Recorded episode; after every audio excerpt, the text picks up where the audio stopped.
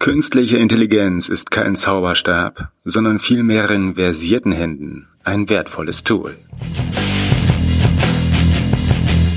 Ja, mit diesem Zitat aus einem White Paper, unter anderem der Frankfurter Buchmesse, sage ich herzlich willkommen zur Folge Nummer 75 der Büchergefahr, dem Podcast, der nicht nur mit künstlicher Intelligenz, sondern auch mit allem anderen rund um Texte und das Erstellen von Texten viel Spaß und Freude hat.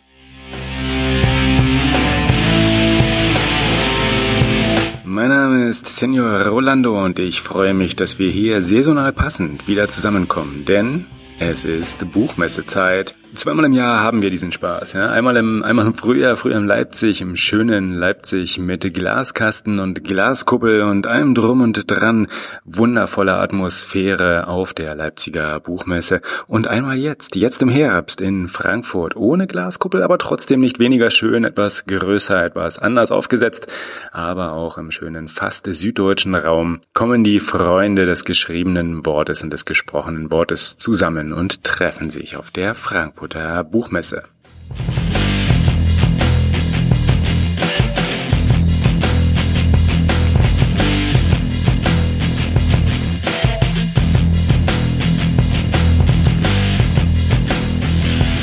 Ja, bevor wir uns dort vor Ort über den Weg laufen bzw. im selbigen herumstehen, gucken wir mal auf zwei Veröffentlichungen, die im Vorfeld der Buchmesse entstanden sind bzw. mehr oder weniger zufällig da gerade erschienen sind.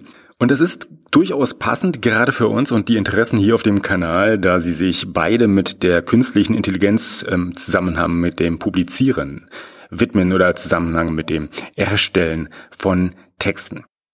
Sie tun das beide aus ganz, ganz unterschiedlichen Richtungen und wir sind damit aber heute trotzdem ausschließlich wirklich in einer Meta-Betrachtung festgehalten. Das macht aber gar nichts, denn keine Sorge, das ändert sich auch wieder. Wir gucken auch wieder auf ganz praktische Anwendungen und wir bringen die auch stellenweise zwischendurch hier ein klein wenig mich mit unter, denn ähm, wir gucken ja darauf, was diese beiden Texte, auf die ich jetzt gleich eingehe, hier konkret wirklich für uns bedeuten, bedeuten können und eigentlich auch aussagen. Also keine Sorge, wir bleiben hier konkret, pragmatisch und handfertig und machen uns auch weiterhin die Hände schmutzig, soweit das eben geht.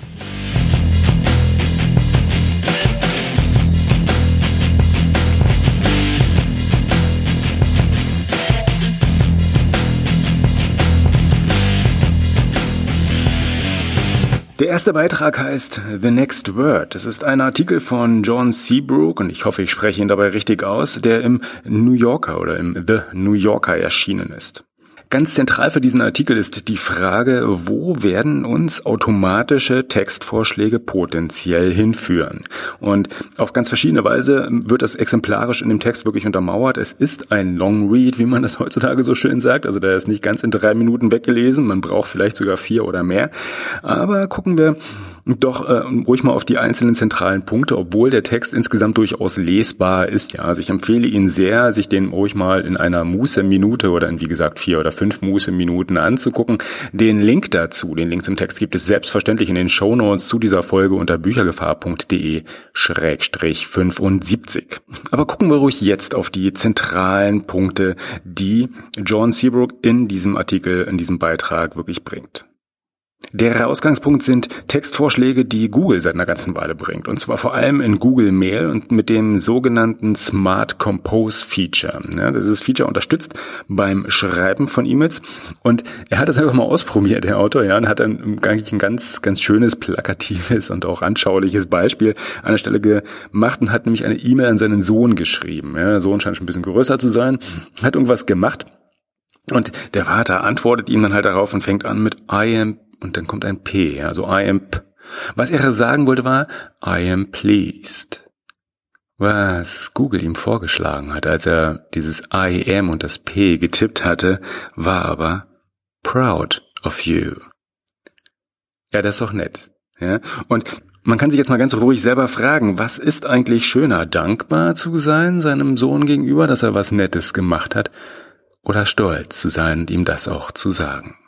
Tja, wir erkennen aber von dieser ganz persönlichen Anekdote einmal abgesehen, ne, irgendwie ganz, ganz gut, was eigentlich quasi neu an diesem wirklichen Vorgehen, an diesem Feature, an diesem Smart Compose hier von Google Mail wirklich ist. Und zwar ist es das Finden und Vorschlagen neuer Wörter.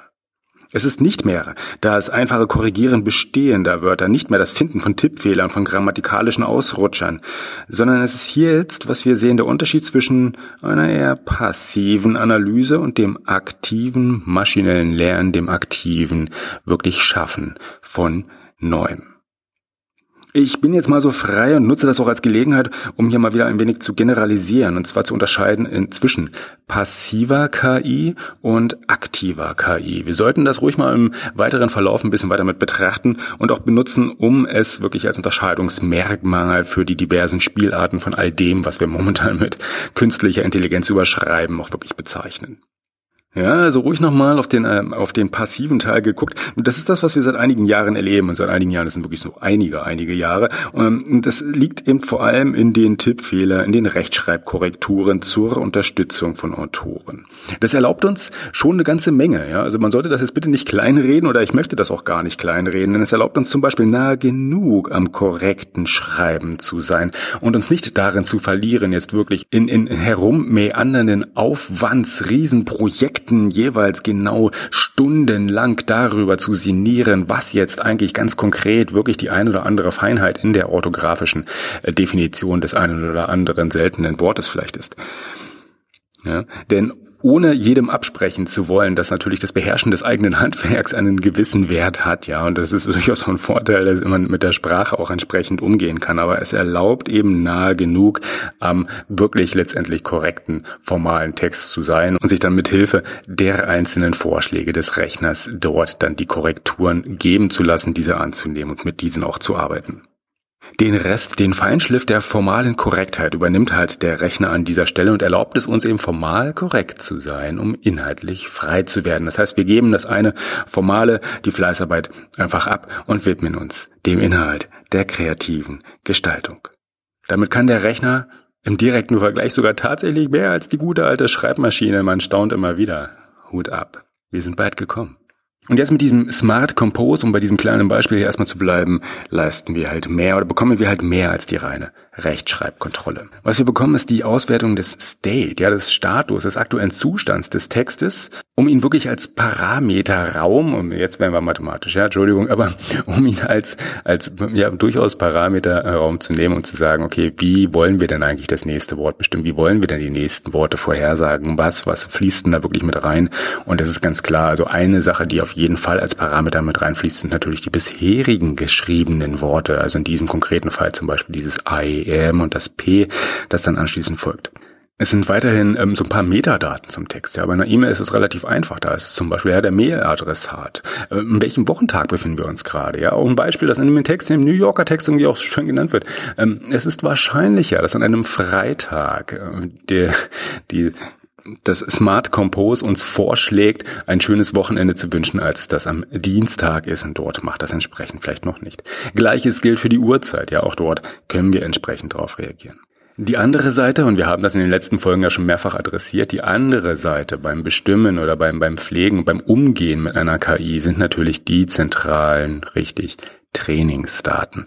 Und die Trainingsdaten an dieser Stelle bestehen auch aus einem sehr, sehr großen Schatz. Und das ist nämlich das Mailarchiv aus potenziell mehreren Jahren. Und das muss nicht nur das eigene sein, sondern ich meine, wir kennen ja alle nicht nur die Vorbehalte, sondern die durchaus berechtigten Vorbehalte gegenüber Google und äh, seinem Maildienst. Es kann auch gerne das Mailarchiv anderer Leute sein. Also alles das, was insgesamt dort bisher geschrieben wurde, das wird entsprechend zum Trainieren des Smart Compose Algorithmus des Smart Compose ähm, Modells benutzt.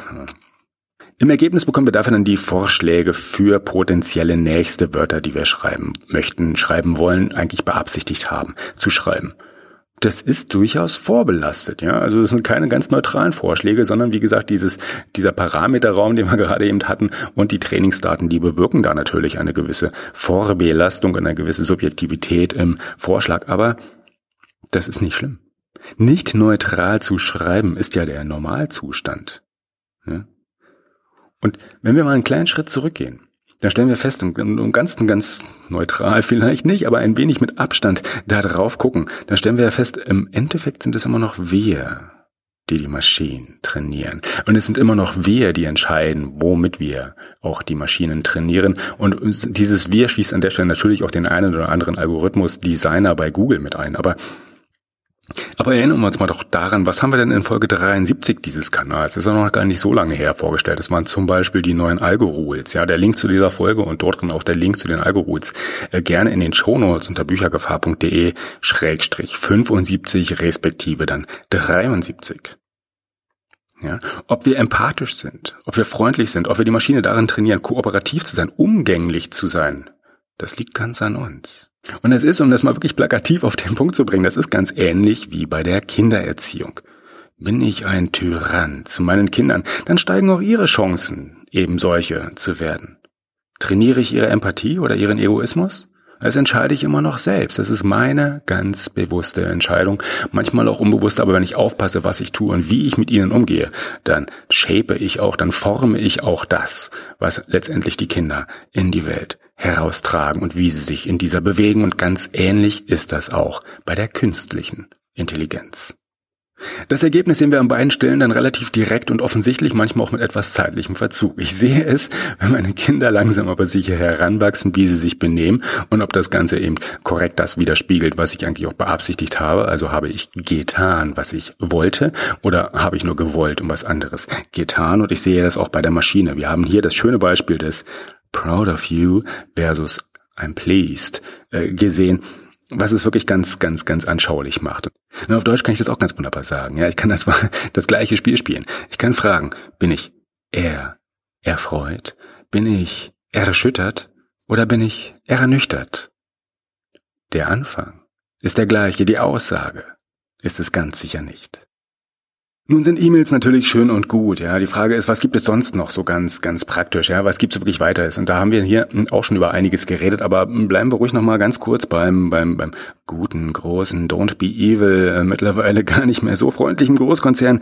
Seit 2016 liefert Google Translate durchaus mit seinem Ansatz der neuronalen Maschinenübersetzung ausreichend gute Qualität, um zum Beispiel Medizinpflegeentscheidungen einem Review zu unterziehen, ja. Also an der Stelle zu sagen, da gucken auch noch andere Experten, andere Medizinexperten entsprechend auf Entscheidungen drauf und können bewerten, ob diese wirklich qualitativ qualitativ und qualifiziert entsprechend getroffen wurden und die Übersetzung dafür liefert äh, beispielsweise Google Translate in einer ausreichend guten Qualität, so dass da keiner manuell nochmal drüber übersetzen muss, sondern wir inhaltlich, ja, so frei geworden sind, inhaltlich die Entscheidung zu treffen, ob das, was da medizinisch vorgehabt wurde und entschieden wurde, auch wirklich sinnvoll ist. Und das ist das Schöne. Und ich wiederhole das gerne nochmal.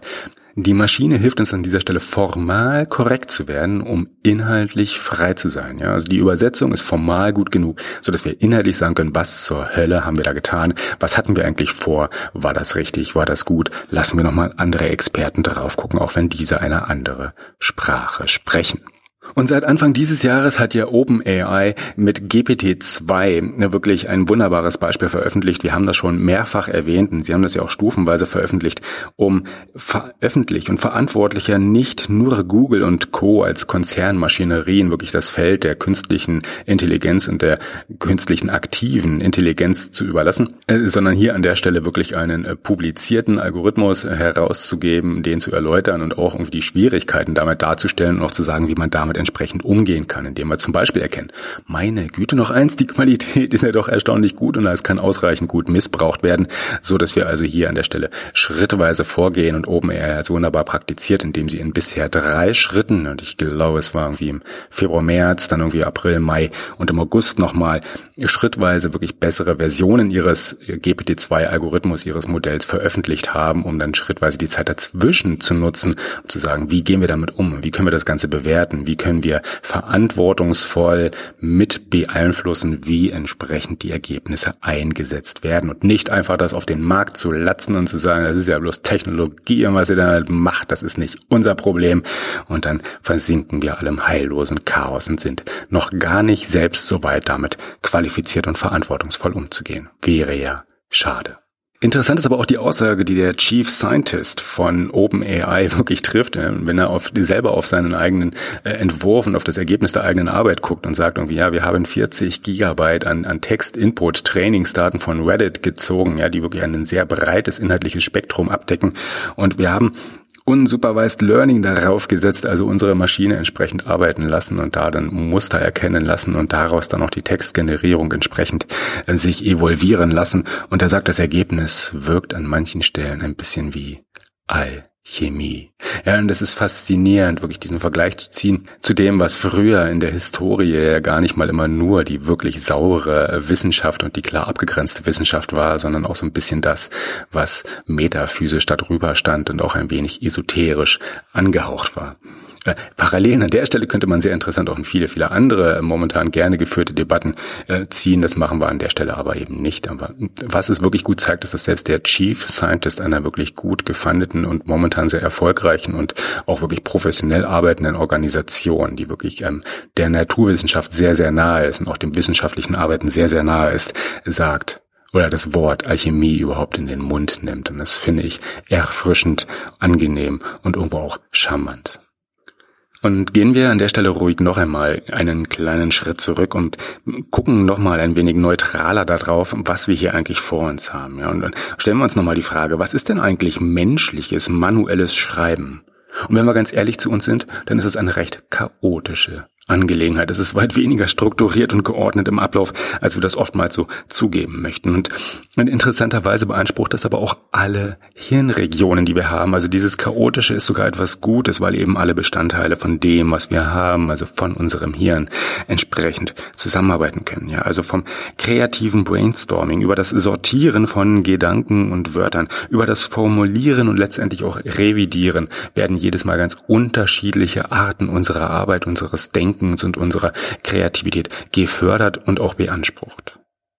Maschinen hingegen, Maschinen hingegen werden wir oder bezeichnen wir momentan als intelligent, wenn sie auf, auf eine von zwei Ansätzen sich langsam, aber sicher dahin bewegen. Und der eine ist eben der wissensbasierte und der andere der selbstlernende. Oder wir haben das auch schon mehrfach jetzt gemacht, jetzt zu sagen, was ist das eine ist das Überwachte. Das heißt, ich, ich sitze daneben und ich steuere den Rechner und ich sage ihm, unter welchem Aspekt er auf, zum Beispiel Trainingsdaten auf, einen Text gucken soll und daraus etwas ableiten soll. Und das zweite ist das nicht Überwachte. Ja, also dieses Regeln erkennen, dieses Selbstständige, dieses Gucken, was ist denn da drin? Wie verhalten sich denn Wörter in einen Sätzen zueinander? In welchen Relationen stehen sie? Wie folgen sie logischerweise aufeinander? In welchen Wahrscheinlichkeiten tun sie das? Mit welchen Häufigkeiten tun sie das? Also dem Rechner selbst an der Stelle zu überlassen, was er eigentlich lernen soll, lernen kann und ableiten kann aus den Trainingsdaten.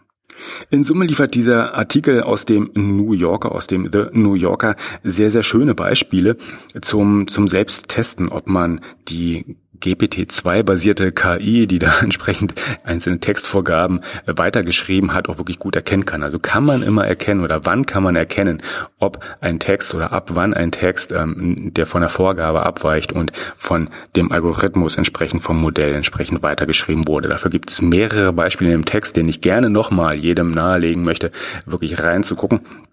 Es ist ein sehr schönes Spiel auch, ja, tatsächlich ist es sehr unterhaltsam, das einfach mal zu machen. Und es hat gewisse Parallelen zu dem zu dem Bot-Poeten, ja, Bot or Not genannt, den wir in Folge 69 ja schon mal vorgestellt haben und bei dem es damals darum ging zu sagen, ob ein mehr oder weniger kurzes Gedicht äh, maschinell geschrieben oder von Hand verfasst wurde. Ja, und so ähnlich ist es hier auch. Wir haben Beispiele im Text. Link zum Text in den Shownotes unter büchergefahr.de Schrägstrich 75. In der Quintessenz zeigt der Artikel im The New Yorker äh, eine ganz beruhigende Erkenntnis, dass nämlich auch äh, OpenAIs GPT-2 keine Gedankengänge entwickelt, sondern wirklich immer nur das nächste, also immer nur, ja, sondern immer nur das nächste Wort sucht. Ja, also nicht in kausalen Zusammenhängen denkt. Das dürfen wir immer noch selber machen.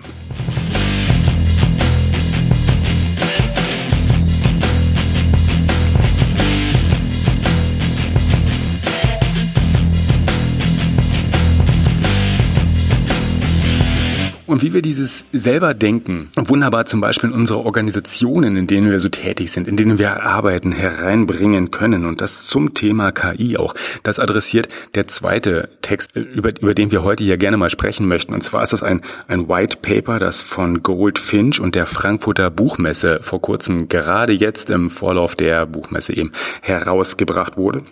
Und dieses White Paper trägt den Titel ich zitiere, die künftige Bedeutung von künstlicher Intelligenz für die Verlagsbranche. Nun das klingt ambitioniert.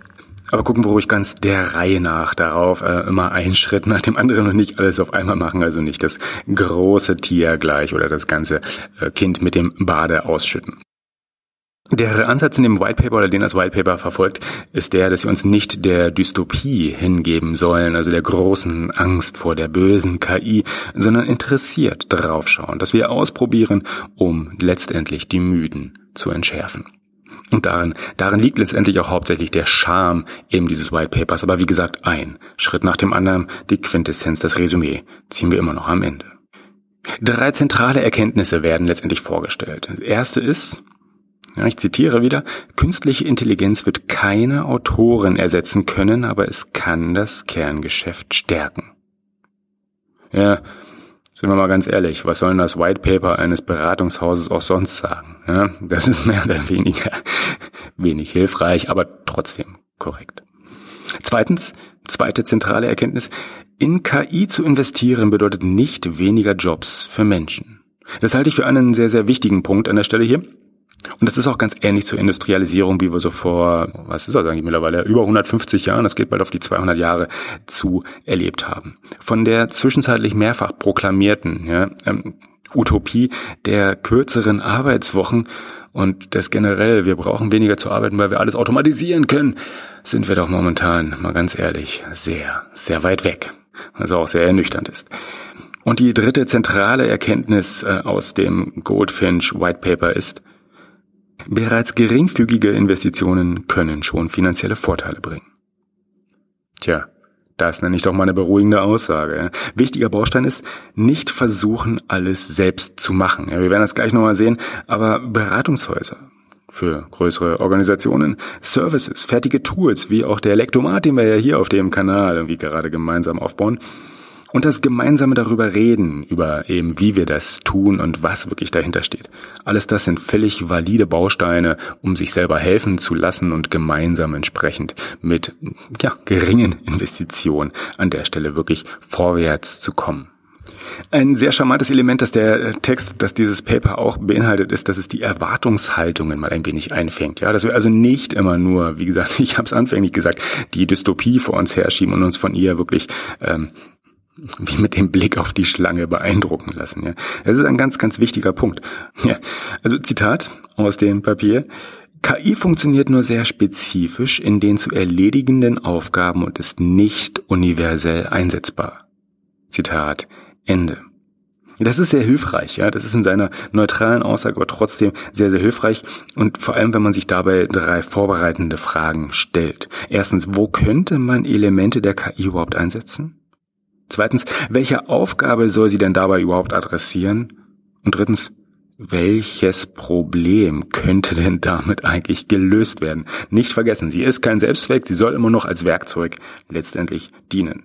Antworten auf diese drei Fragen sind natürlich nicht generell und allgemeingültig zu geben und das nicht nur in so einem, so einem White Paper, das als solches ja einen generellen Anspruch hat, ja, das ist, sondern es kommt immer wirklich auf den konkreten Fall drauf an und wichtig ist, dass wir sich, dass wir uns diese drei Fragen jeweils für uns selbst stellen, egal ob in einer Organisation, in der wir tätig sind oder wenn wir eben da entsprechend selbst in unseren Texten arbeiten, ja. Also wo könnte man Elemente der KI einsetzen? Welche Aufgaben soll sie dabei adressieren und welches Problem kann man damit letztendlich wirklich lösen? Gibt es überhaupt überhaupt eins? Und wenn man keins gefunden hat, sollte man vielleicht Abstand nehmen und erst nochmal ein wenig die Reflexion reinsteigen.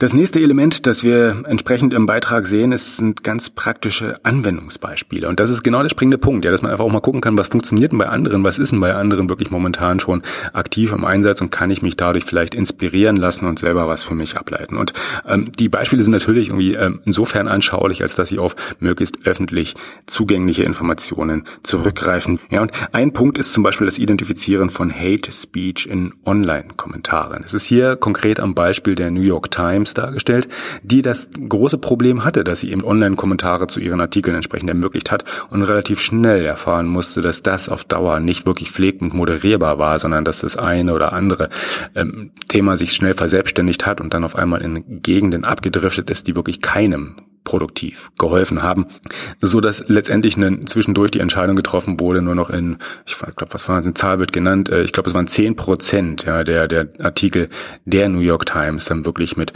Kommentaren oder der Möglichkeit zum Kommentieren versehen wurden, weil einfach die Manpower irgendwie so unendlich nicht skalierbar ist, um dort an der Stelle sinnvoll und gesund moderieren zu können. Der Einsatz von KI an dieser Stelle, der hat, hat wirklich erlaubt zu sagen, okay, welche Sentimente sind denn hier auf einmal gültig, welche sind denn am Werk und wohin entwickeln sich denn die einen oder anderen äh, Kommentar-Threads an der Stelle und welche Automatismen und welche verselbstständigenden Automatismen scheinen hier zu wirken, um dann entsprechend vorgefiltert die Entscheidung, die Moderationsentscheidungen äh, an die Menschen dahinter dann delegieren zu können. Aber das mit einer sehr gesunden Vorselektion, so dass jetzt zumindest, ich glaube, auf der Startseite von der New York Times wirklich mittlerweile wieder alle Texte entsprechend kommentiert werden können.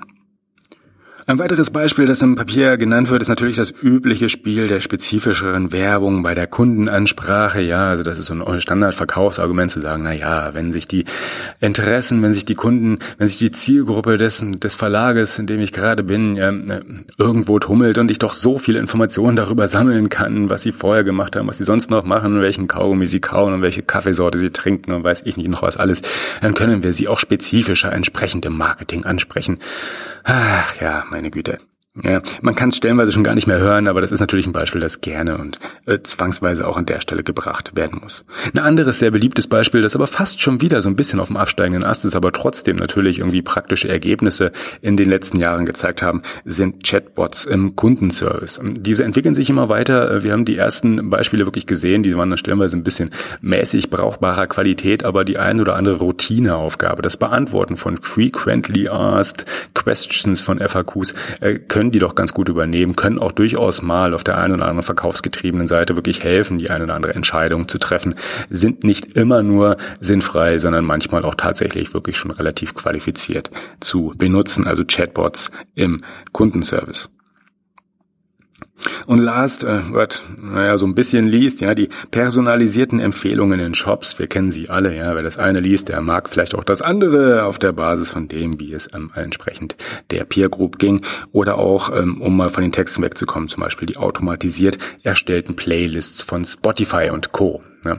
Am Anfang haben wir uns über diese, wie heißen die da, glaube ich, Playlist der Woche, ähm, wirklich noch lustig gemacht. Stellenweise sind sie aber vielleicht auch gar nicht mal für jeden immer nur komplett unbrauchbar, sondern an der Stelle wirklich hilfreich, um die eine oder andere neue Hörempfehlung zu geben.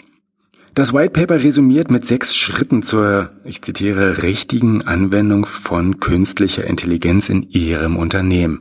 Ja, natürlich, äh, man kann sowas nicht beenden, um konkrete Handlungsempfehlungen zu geben, hofft man zumindest als Leser so ein bisschen. Und das ist leider auch an der Stelle hier wirklich die Schwäche an, an dem ganzen Stück. Es ist recht allgemein und generisch gehalten. Es soll ja schließlich auch die ganze Bandbreite des Zielpublikums ansprechen. Ähm, das ist so ein bisschen die Schwierigkeit, die White Papers generell einfach haben. Sie können an der Stelle nicht über genau und konkret werden, weil sie dann eben keine mehr sind, sondern konkrete Handlungsempfehlungen und äh, Lösungsbeschreibungen sind. Und das, den Anspruch hat das Papier an der Stelle einfach nicht. Aber gucken wir trotzdem mal auf die sechs Punkte, auf die sechs richtigen Anwendungsschritte für KI in einem Verlagsunternehmen. Der erste ist, Zitat, definieren Sie eine Problemstellung, die Sie mit KI lösen möchten und identifizieren Sie Optimierungspotenziale durch den Einsatz von KI. Puh. Im Kern heißt das jetzt nichts viel anderes als Man sollte einfach was Konkretes finden. Einfach konkrete Beispiele finden, mit denen man wirklich mal starten und experimentieren möchte. Wie zum Beispiel, und jetzt mal wirklich ganz banal gedacht, weil wir müssen letztendlich immer irgendwann konkret werden. Ist die Sprache in einem Text dem Handlungsverlauf angemessen gestaltet? Hm. Schwer zu sagen, ja? Aber eben dabei kann KI ganz wunderbar helfen.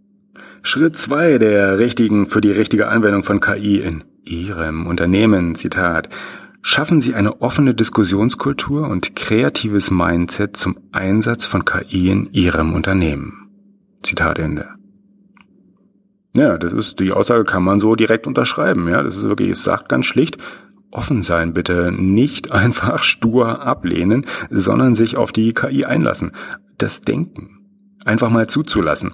Und ein prima Beispiel finde ich übrigens an der Stelle den Buch- und Kekse-Podcast. Ich glaube, ich habe ihn ja schon mal erwähnt, ja, aber der Buch- und Kekse-Podcast von der IGI Digital, des Börsenvereins des deutschen Buchhandels, der nun wirklich nicht gerade dafür bekannt ist, dass er sonderlich progressiv äh, auf dem Markt irgendwie auftritt, aber eben in diesem kleinen Podcast ähm, sich die die Podcast-Tenden, aber ähm, den verschiedenen Themen rund um Digitalisierung, auch ein bisschen KI entsprechend und allem anderen möglichen Modeströmungen und auch äh, aktuellen Trends wirklich widmen und sagen, okay, lasst uns doch mal etwas neutral und lasst uns doch mal mutig, progressiv, freidenkend einfach auf verschiedene Themen drauf gucken, wie sie entsprechend in den Verlagen dann auch wirken können, schon wirken und wohin die Reise noch gehen könnte dieses Denken, dieses freie Assoziieren und dieses freie damit umgehen einfach mal ein Stück weit wenigstens zuzulassen, ohne dabei das operative Tagesgeschäft komplett zu ignorieren und wegzuwerfen, ähm, das ist eben eine sehr gesunde Einstellung. Kommen wir zu Schritt drei der Empfehlungen von Goldfinch und der Frankfurter Buchmesse für, den richtige, für die richtige Anwendung von KI in Ihrem Unternehmen. Zitat Stellen Sie ein kollaboratives KI-Team aus Fachanwendern sowie Business-, Daten- und Technologieexperten zusammen. Zitat Ende.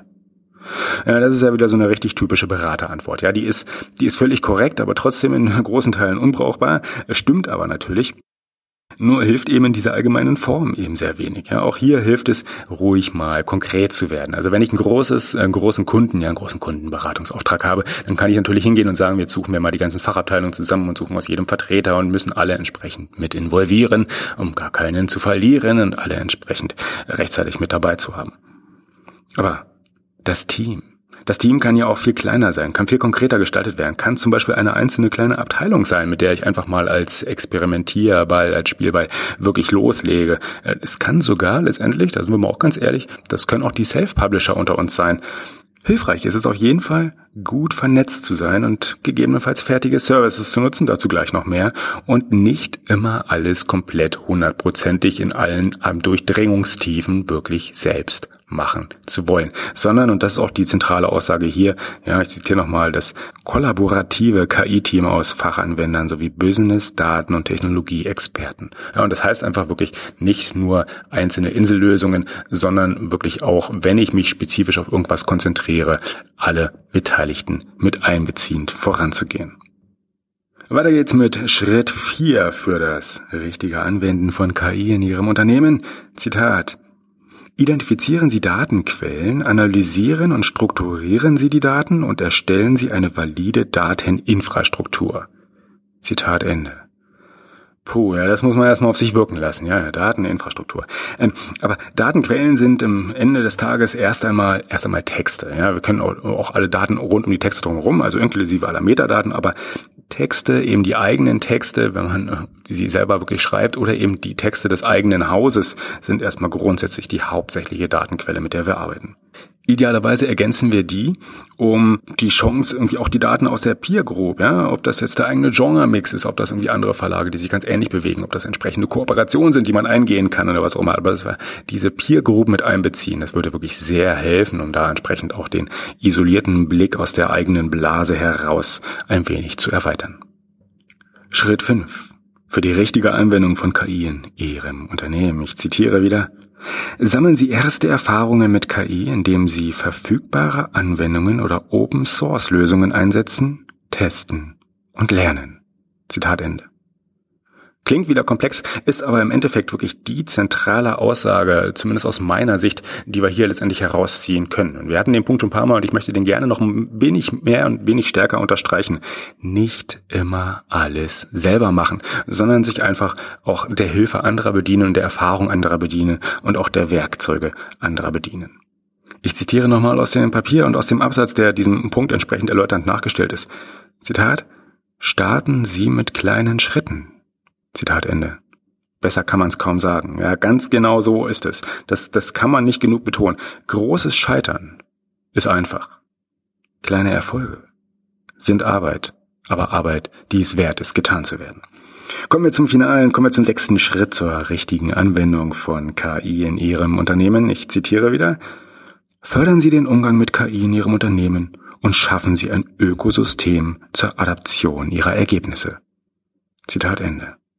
Ja, das klingt auch wieder, das klingt auch wieder sehr abstrakt, heißt aber im Endeffekt gar nicht so viel anderes, als dass es nochmal eine Zusammenfassung und eine Bedeutung, äh, eine Betonung ähm, der vorhergehenden Punkte ist und ähm, an anderer formulierten, äh, vielleicht leichter verständlichen Sprache oder anders formuliert, sagt es nichts anderes als iterativ und inkrementell vorzugehen. Ja, da haben wir wieder zwei Fremdwörter, aber eben in kleinen Schritten ähm, voranzugehen, auf die Ergebnisse zu gucken und dann entsprechend äh, zu schauen, wie kann ich das jetzt äh, weiter nutzen, adaptieren oder mit veränderten Rahmenbedingungen und ein paar anderen Stellschrauben vielleicht sinnvoller weiter einsetzen. Das Starten und Dranbleiben zählt schlicht mehr, als den Kopf in den Sand zu stecken.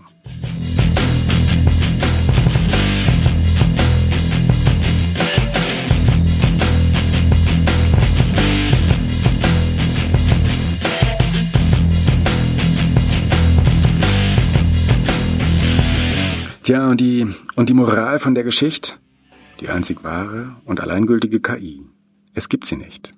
Ja, sind wir, sind wir lieber wieder pragmatisch und unterscheiden in, wie gesagt, die passive KI, also die primäre Gucken auf Statistik und Fleißarbeit und die aktive KI, getrieben durch maschinelles Lernen und das Erschaffen von wirklich Neuem durch Maschinen durch den Rechner.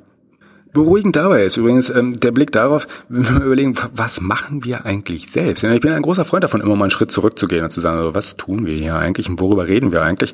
Und wenn wir das jetzt mal machen und sagen, ja, wie funktionieren wir eigentlich selbst? Äh, dann stellen wir fest, dass wir Menschen ganz banal wirklich beide, beide Aspekte von dem, was wir bei einer KI wirklich sehr grundlegend unterscheiden können, ständig im Yin und Yang, im Hin und Her, immer umfassend selbst machen und benutzen. Und zwar im steten Wandel, im Yin und Yang einer sich ergebenden Einheit. Ein schönes Beispiel ist das simple Radfahren, ja, bei dem wir zum einen klaren Regeln folgen, um die Balance zu wahren und den Antrieb zu leisten, also so lange zu treten, dass wir nicht stehen bleiben und umkippen. Und zum anderen das deduktive Erkennen von Mustern zu ermöglichen, also schlicht das Ausweichen von Hindernissen, ja, also dass wir nicht einfach irgendwo gegenbrettern, sondern wenn ein Baum im Weg steht, einfach um ihn herum zu schlenkern. Ein anderes, ein anderes durchaus greifbares Beispiel ist die Spracherkennung. Ja, auch da folgen wir klaren Regeln der Grammatik, der Orthographie und der Syntax unserer Sprache und aber auch gleichzeitig eben dem durchaus komplexeren, aber für uns relativ einfach gleichzeitig wahrgenommenen Zusammenspiel der Wörter und dem iterativen Verfeinern unseres Verständnisses dessen, was eben entsprechend gesagt wurde, was wir aufnehmen, was wir hören was wir rezipieren. In diesem Sinne möchte ich auch die Lektüre für heute beenden und äh, wünsche viel Spaß gehabt zu haben auf der Frankfurter Buchmesse. Also für all jene, die noch dazu aufbrechen, dorthin aufbrechen nach Frankfurt oder gerade dort sind oder in den nächsten Tagen dort sein werden, noch viel Spaß äh, oder retrospektiv für alle, die äh, dort waren, dass es ein angenehmer Aufenthalt war und sich niemand irgendwelche Sachen mitgebracht hat, die vielleicht weniger erfreulich sind. Ähm, wenn viele Menschen zusammenkommen, weiß man ja nie, was da alles passieren kann. Und beim nächsten Mal, beim nächsten Mal auf diesem Kanal gibt's ganz sicher Mitbringsel von eben dieser Messe, Mitbringsel in Form von Themen, über die wir hier an der Stelle dann entsprechend reden werden und uns austauschen werden und dann noch reflektieren werden, was wir da entsprechend erfahren haben und erarbeitet haben und diskutiert haben und zusammen auch erörtert haben. Es kommt ganz sicher in einer der nächsten Folgen wieder Neues zum Lektomat, dem Tool des Hauses, wenn es erst einmal um passive KI geht und die konkrete Umsetzung eben dieser und das Reden vor allem auch darüber, wie wir das Ganze gestalten, was dort sinnvoll ist, was machbar ist und was entsprechend auch getan werden könnte, sollte und wie es genutzt werden kann und welchen Sinn das Ganze hat und wie uns das auch möglicherweise hoffentlich äh, voranbringt und als einer der möglichen Services und externen Tools genutzt werden kann, die wir heute schon mehrfach erwähnt haben und die hoffentlich auch anderen dann entsprechend helfen. Bis dahin empfehle ich, äh, bleibt auf dem Laufenden, äh, zum Beispiel mit unserem Newsletter unter büchergefahr.de-newsletter einfach zu bestellen, einfach zu abonnieren und keine Angst, da kommt relativ selten was Neues. Es ist vor allem dann, wenn hier neue Folgen erscheinen, kriegt man das auf jeden Fall mit. Der Newsletter ist einer der ersten Kanäle, die dort entsprechend informiert werden wir fassen auch dort noch einmal prägnant alles zusammen, was wirklich relevant und wichtig ist. Rückmeldung zu dem, was wir hier tun, machen, sagen, erörtern, diskutieren, eruieren und durch den Kanal ziehen, gerne auf Mastodon unter büchergefahr.literatur.social oder wenn es unbedingt sein muss, dann auch gerne auf Twitter unter Büchergefahr. Ich freue mich darauf und wünsche jetzt erstmal viel Spaß auf der Messe und vielleicht sehen wir uns ja dort von den eh schon fest vereinbarten Verabredungen einmal ganz abgesehen und ansonsten sage ich bis zum nächsten Mal, bis zur Folge 76 dieses Kanals und nochmal die Links zu beiden Texten und allem drumherum, was wir diskutiert haben und erwähnt haben und was verlinkbar ist, gibt es in den Shownotes unter büchergefahr.de 75. Adios.